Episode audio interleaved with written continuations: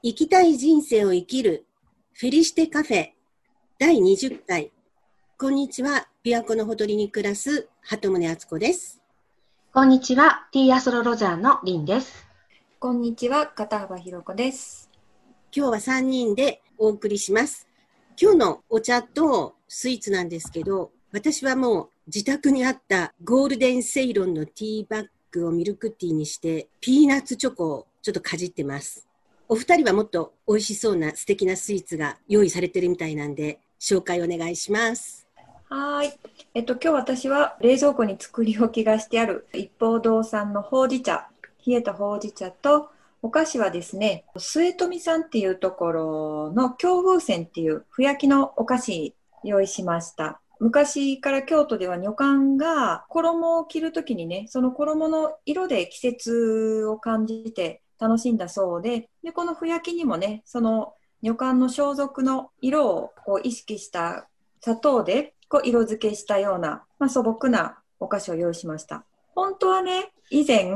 リンさんが食べてたあのシャインマスカットを牛皮で包んだものがすごく美味しそうだったので、それをなんかどこかで手に入らないかなと思って探してたんですけど、そのお店がちょっと京都ではちょっと近くになかったんですけども、そのグループ会社がね、シャインマスカットの巨峰版を作って売ってるところに偶然出会いまして、先日食べたらすごい美味しかったんですよ。で、今日も用意したかったんですけども、またの機会で。はい。なんかかぶりましたね。はい、実は私は、今日その朝摘み生マスカットが牛皮で包まれた和菓子です。食べたい。あの、はい、あの、いただき物なんですけれども、噛むと果汁が溢れてきて、こう、こぼさないように上品に食べないといけない和菓子ですが、私もともとすごく牛皮が好きなので、たまりません。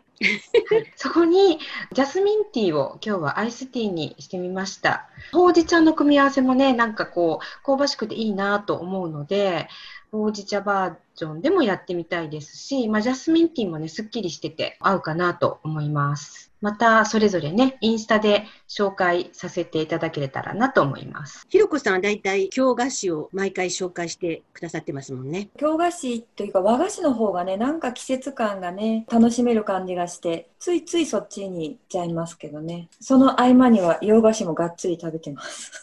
その洋菓子も紹介してください。わかりました。じゃあ前回の振り返りということで、前回は9月2日、魚座満月だったんですけれども、その時のテーマが自分の軸を意識して共感力をアップ。で、犠牲的なことはやめる2週間っていうことだったんですよね。はい。なんかその日、あの、後でね、あの、何人かから、まあ、メッセージいただいたりとか、お聞きしたことなんですけど、ちょうどね、その日は体調が悪かったとか、昼まで起きれなくて、職場に行くと体調が悪くてお休みしている方もいらっしゃったということで、ちょっとやっぱり魚座ってね、水の星座で感情が動くので、まあ、体調にも現れるってこともあるのかなっていうふうに思いました。で、その魚座のテーマとして、人と人を切り分ける境界線であったんですけど、まあ、この境界線、人と人だけではなく、例えば日本とか、まあ、地球とかっていうふうに意識してもらうと、宇宙あたりまでね、飛び越えていった方も もしかしたらいらっしゃったのではないかと思います。あとは、まあ、犠牲的なことはやめるっていう2週間だったので、自分をね、なんかどんな風に大事にしているのかっていうところを感じ取ってくださった方も多いかなと思います。あつこさん、いかがでしたか？腐れ縁を断ち切るとか、犠牲的なことをやめるとかっていうので、私はその当日、体調は悪くならなかったんですけど、すごく感情的なね、メールがね、朝届いてたんです。で、それは私に直接言いたいことじゃなく別の人に言いたいことなんだけど、直接言えないから私に当ててきたメールって感じで、で、以前だったら、えー、どうしようとか思ったと思うんですけど、この魚座のテーマを聞いてたこともあったと思うんですけど、それ見てもう即、私宛てじゃないまあ、八つ当たりなんですけど、あ、でも、こういう負の感情のものは、さっと手放そうってもうすぐ削除して、あんまり気にならずに削除しておしまいって感じで、はい、さようならって感じで切れたんで、リンさんのアドバイス聞いててよかったなと思いました。よかったですね。はい、さよならできて。はい。でももう一個あったんですよ。あの、その日じゃないんですけど、昔私、あの、これは何年か前なんですけどね、職場のストレスが溜まってて、多分それが引き金になって、ちょっと突発的な病気になって入院したことがあったんですよ。で、その入院中に、今度は、その何年も前からできてた、おできっていうか、吹き出物みたいなものがどんどん大きくなって、海みたいなものが熱を帯びてきて痛くなって、で、入院中に皮膚科で切開してもらって、海を出してもらったことがあったんですけど、その海を出してもらった時に、あ、私職場ですっごい怒りを溜め込んでたんだっていうことにね、その時初めて気がついて、で、その海が出てすっごいすっきりしたっていう思い出があったんですけど、今回も足に出来物ができてねど、どんどん大きくなってきて、歩きづらくなってきて、また切開してもらいに行ったんですよ。で、自分で、あ、そっか、これはこの中の海を出し切らないと前に進めないっていう構造かなって思って、はい。で、そしたらなんかこう、かつてね、自分を犠牲にしていったけど、まあ、それはもう過去の出来事として自分で流したつもりだったことがすごく思い出されてきて、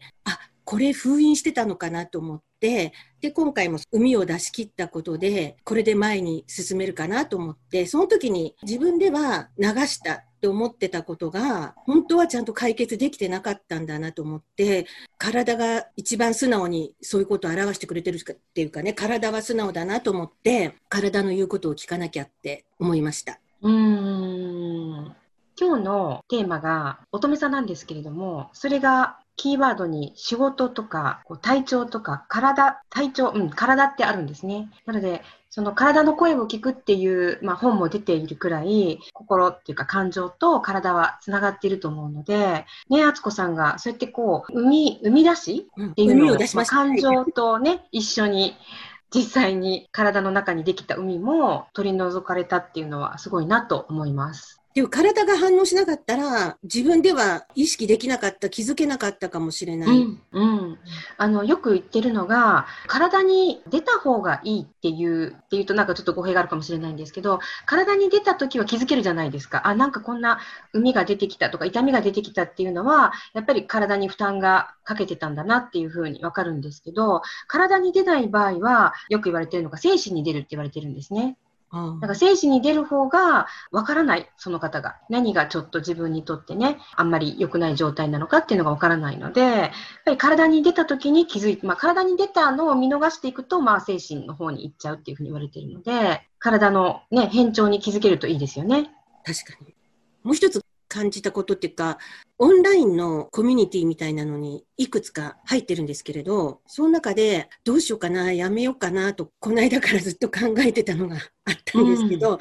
そしたら、その前から入ってるコミュニティで新たな活動が始まったり、もう一つ別のコミュニティでも別の新しい活動が始まったりして、そしたらそっちの方がすごく魅力的で、有料のコミュニティなんですけれども、面白い活動をする方が会費も安かったんですよ。それで今までせっかく入って、で、人数もそんなに多くないから辞めづらいしなとか思って、で、でも辞めたいなと思ってたところに辞める踏ん切りが昨日つきました。昨日の夜、その別のコミュニティからこういう新しい活動を始めますので、よかったらどうですかっていうお知らせが来て、あ、絶対こっちの方がいい。しかも安いって思って踏ん切りがついたんです。はい。ちょうど新月前に手放せてよかったですね。じゃあ実際に新月前にそことは縁を切っておくっていうのが一番いいわけですか？うんそれもいいですいいですし、まあ、自分の気持ちの上でもうそこは終わりっていうふうに手放せたんであればいいと思います。実際に行動に移すのは新月になってからでもいいですけど、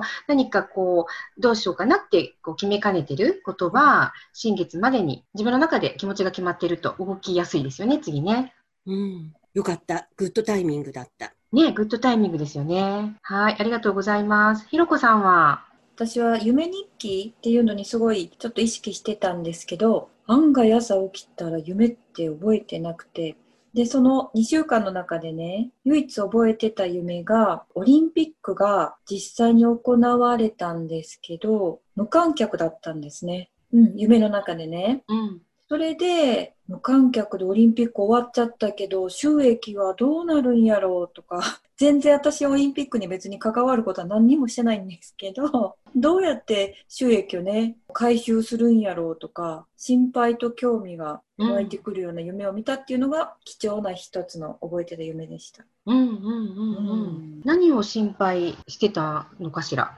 そう。なんか、なんでこんなん見たんやろって分からなかったんですけど、うん。まあさっきね、深掘りして、まあ、家の近所でね、休業してるホテルとかから空き店舗がすごいやっぱり最近増えてるんですよね。で、そういうのをこう日々目の当たりにしてるから、現実で見たことがオリンピックと絡めて夢になって出てきたのかなってうん。思いました。例えば私だと、そういう現実をお家と近くのスーパーの、まあ、駅帰りだと、実際にそうやって空き店舗が増えてるなとか、この、まあ、コロコロナになって、現実がどういうふうに変化していっているかっていうことに、やっぱりなかなか気づきにくいと思うんですね。でも、ひろこさんの場合は、実際にそれを目で見て、まあ、肌で感じたっていうことが、まあ、夢に出てきた。で、これって、やっぱりあの、ね、何か象徴的なものなのかなっていうふうにも思うので、無意識につながっているのか。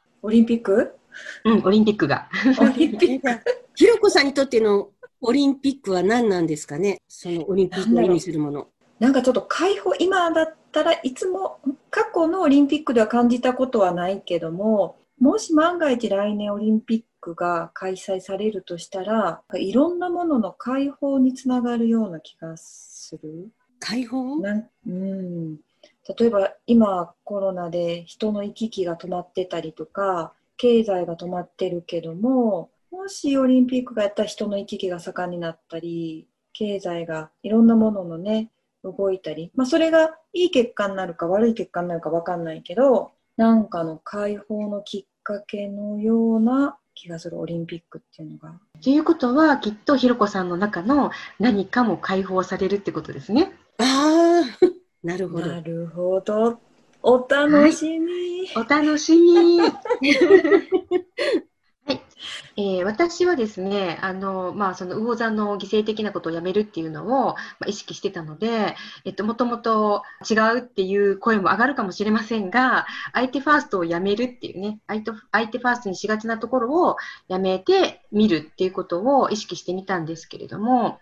なんかこう、それも自分の中では慣れというか、そう、そうするっていうふうに意識すると、そうなっていって、それが、まあ自分にとっては結構心地いいなって思って見たりしているので、このまま続けようかなと思っています。あと、目に見えない力っていうのも魚座のテーマとしてあったので、ちょっと今やってるのが、ヘレン・ケラーさんを先生術的にね、こう追いかけてるんですけれども、でそれで彼女は、まあ、目が見えなかった方なので、えっと、実際に目が見えなくても、色をエネルギーとして感じることができたんじゃないかなっていう、まあ、疑問から、私のね、あの、まあ、勝手なる疑問から、なんか、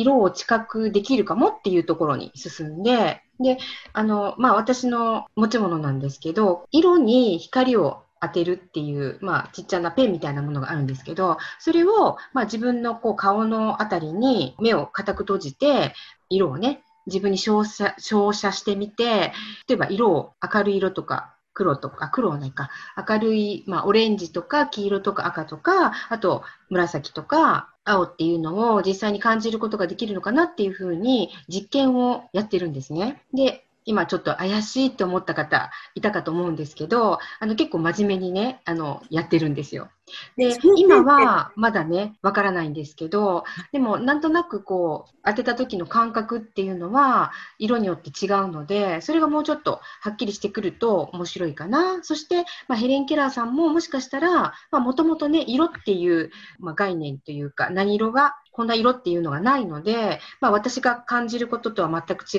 うっていうのも分かってるんですけれども、なんかヘレン・ケラーさんの先生術をまあ見ているので、一歩ね、踏み込めたらいいかなっていうふうに思ってます。え、そのペンって普通に売ってるんですか？はい、あの、い一般的には売ってないんですけど、あの、売ってます。へえ、今度ね、シークレットでお見せします。実物をお。二人に。はい。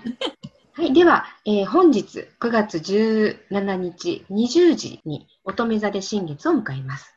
新月はこれからどうしたいのかを意思表明するタイミングです。テーマは目標設定、計画をしっかり立てて積み重ねを意識する2週間となっています。で今ね、あの、お二人にも振り返りをしていただきましたけれども、魚座満月から犠牲的になっていたことは何かに気づいたり、えっと、あとね、それぞれ癒しが起こっているはずです。まあ、起こっていてほしいっていう私の願望でもあるんですけれども、これからこのね、乙女座新月、新しい時代の到来に向けて調整、準備が始まります。この新しい時代っていうのは、えっと、前々回ぐらいでもお話しした12月22日頃に起こるグレートコンジャンクションっていうね、風の時代になるっていうことに向けてです。で今回の新月は計画的な性質と実務能力に長け、確実に積み重ねていくっていうね、まあ、地のサイン、ヤギ座、お牛座、乙女座っていうね、3つの星座に6つの天体が集まっているので、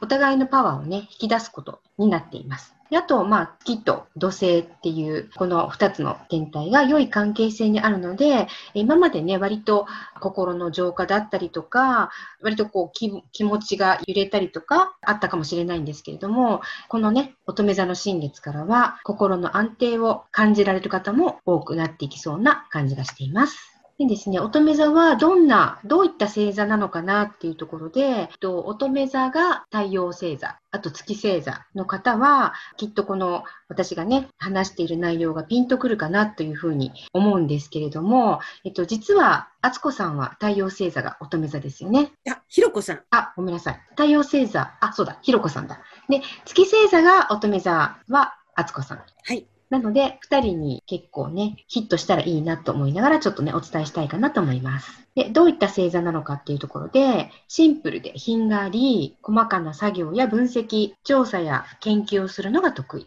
根本、アバウトなことが、まあ、やりたくないというか、できないというかね、きっちりやりたいっていう気持ちが強いです。ときっちりしていて、現実的な処理能力と調整する力が高い。人をサポートでき、人の役に立つことができたとき、喜びが増す。なんかまさにね、太陽と月だと違うんですけれども、お二人、私が思う、まあ、お二人と結構リンクするなっていうふうに思ったんですけど、どうかな？いや、でも結構アバウトかもって思うけど、どうだろう。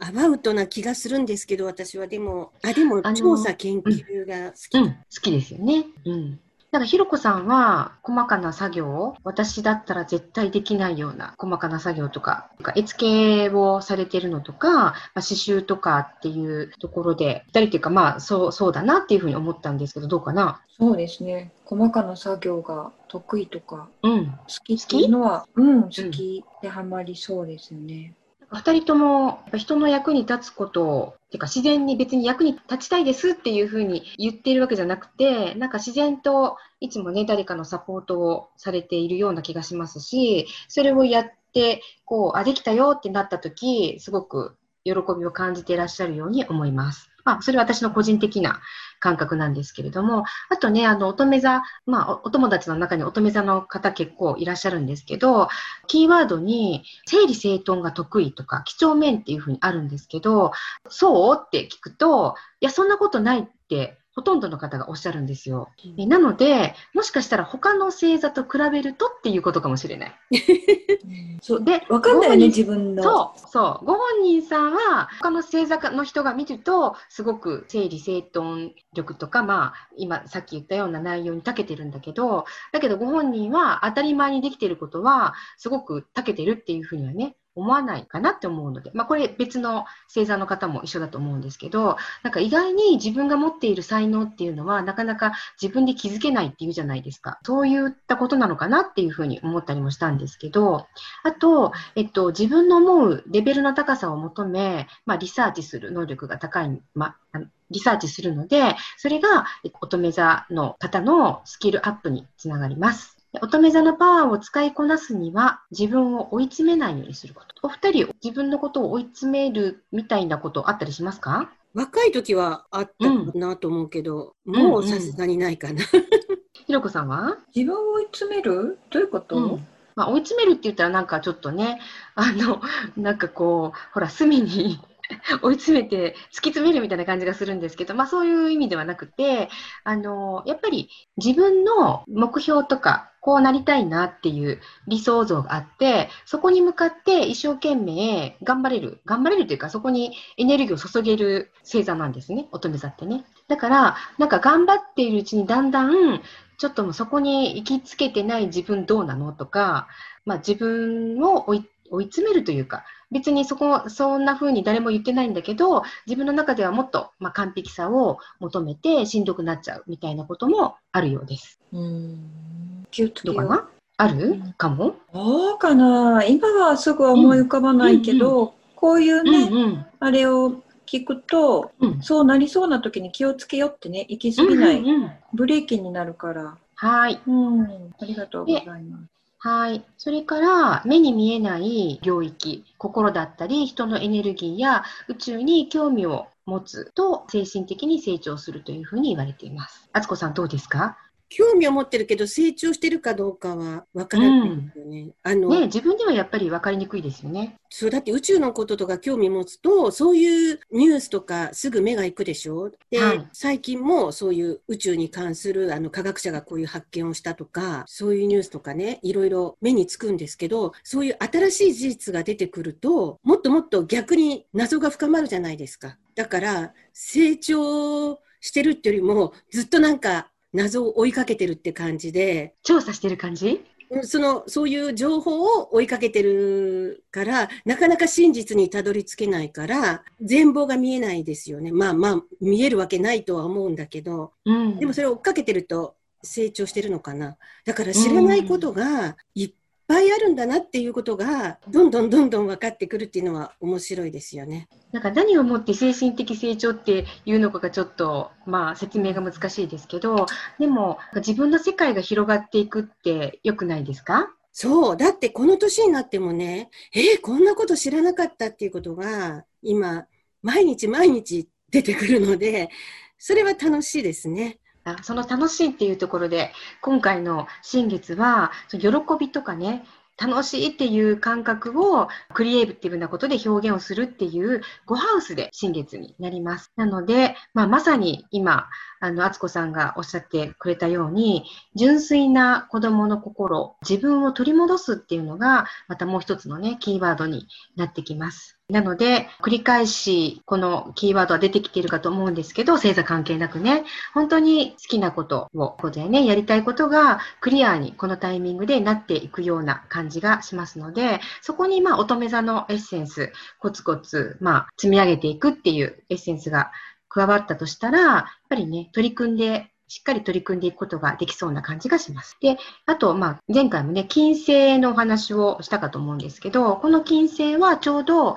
新月になったタイミングでは、4ハウスっていうね、えっ、ー、と、家族やプライベートっていうね、安心できる場所っていう4ハウスにいるんですね。なので、パートナーだと2人の時間、あと家族との関わりにくつろいだ気持ちを感じさせてくれるかもしれません。あと、過去からの出来事や本心という意味もありますので、まあ、家族で昔話をしたりとか、普段ね、ちょっと言えないことを、ちょっと言いにくかったことも含め、素直な気持ちでね、伝えてみるのもいいかもしれません。で、そこで、この金金星が入っているお部屋は4ハウスなんですけれども、星座は獅子座なので、その時にね、プライドに邪魔されて、素直な気持ちが言えないってなるともったいないので、ここはね、意識していただくといいかなと思います。と、4ハウスっていうところに、父親っていうキーワードもあるんですね。なので、普段ね、なかなか父親と話をするっていうチャンスもないかもしれないので、またはね、えっと、もうね、旅立たれてるお父さんもいるかも。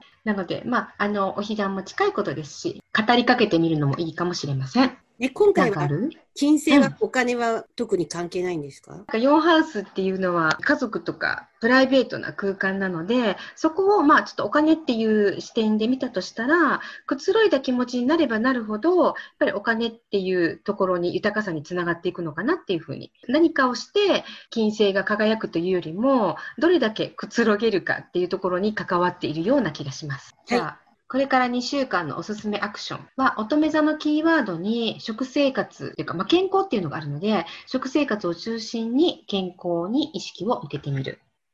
えなので、もともとね、ご自分の生活リズムを振り返ってみられるといいかなと思います。あとは、徹底的にお掃除と整理整頓なんですけれども、これは、あの、いつも、満月から新月の時に、まあ、手放すっていうことで、お掃除とか整理整頓をお勧めしてるんですけれども、今回のこのお掃除と整理整頓はパワーアップするため、新月から満月に向かってエネルギーがアップしていくので、ますますそのエネルギーをアップするために整理整頓やお掃除をしてみてください。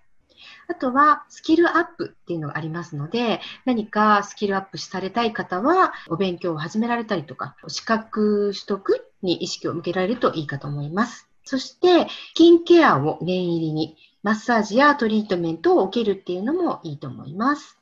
あとね、乙女座っていうのは吸収と排泄と関わっているんですね。まあ大腸に関係しているっていうふうに言われてるんですけれども、まあそのあたりというと私はまあ腹筋っていうふうに、まあ、軸を整えるという意味でも腹筋を鍛えるっていうのを意識してみられるといいと思います。で、魚座満月に引き続き、後輩の指導、まあ、一緒に何かをしているなら、初めてそれをする方だったりとか、まだ不慣れな方の指導であったり、他人をサポートするっていうことを意識してみてください。あとはですね、割とストイックになりがち。まあ、真面目に物事を捉えるっていうのがいい意味でも乙女座のテーマなんですけれども、ここはね、あえて楽天的に物事を捉えていく2週間をお勧めしたいと思います。はい。おすすめカラーは、前回に引き続き、オリーブグリーンです。このオリーブグリーンには、未来に希望を見出し、ワクワク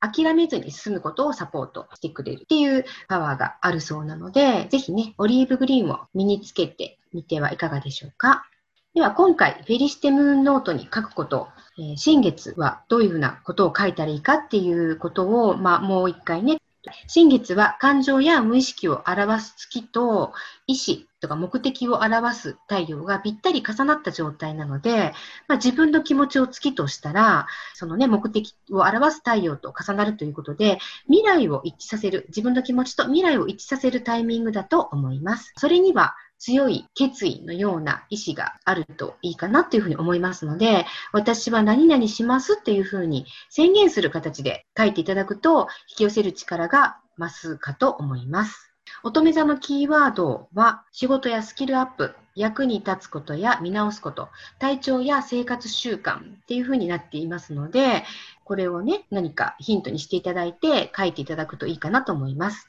で私は、あの、皆様への、こんな風に書いたらいいですよっていう参考にしていただければというところで、私は今日から目標に向かって、〇〇に、まあ、何人の方とオンラインセッションをします。私は乙女座新月、この日から物を減らし、シンプルにすることを宣言します。私は食事の量を減らし、エクササイズをして体を引き締めますっていうふうに書いてみようかと思います。以上です。じゃあ最後に乙女座のキーワードをもう一度お伝えしておきます。生活習慣を見直す。整理整頓。仕事の役割を考えてみる。資格取得。ハイレベルを意識。謙虚な。改善する、断ち切るっていう、まあ、キーワードがありますので、フェリシテムーンノートに書くときの参考にぜひしてみてください。あとはおすすめアクションからヒントを得てみてもいいかなと思います。最後にいつもお知らせしているんですけれども、フェリシテカフェ専用の LINE アットができました。紅茶のことや星のことや、あと新月と満月の日にリンさんが開催しているおうち瞑想会のお知らせなどを受け取ることができますので、番組のエピソードメモに貼ってあるリンクから申し込んでください。ぜひお待ちしてます。次回は？次回は10月2日、お羊座の満月です。お楽しみに。じゃあ、それまで積み重ねます。はい。楽しみにしてます。はい。どうもありがとうございました。ありがとうございました。ありがとうございました。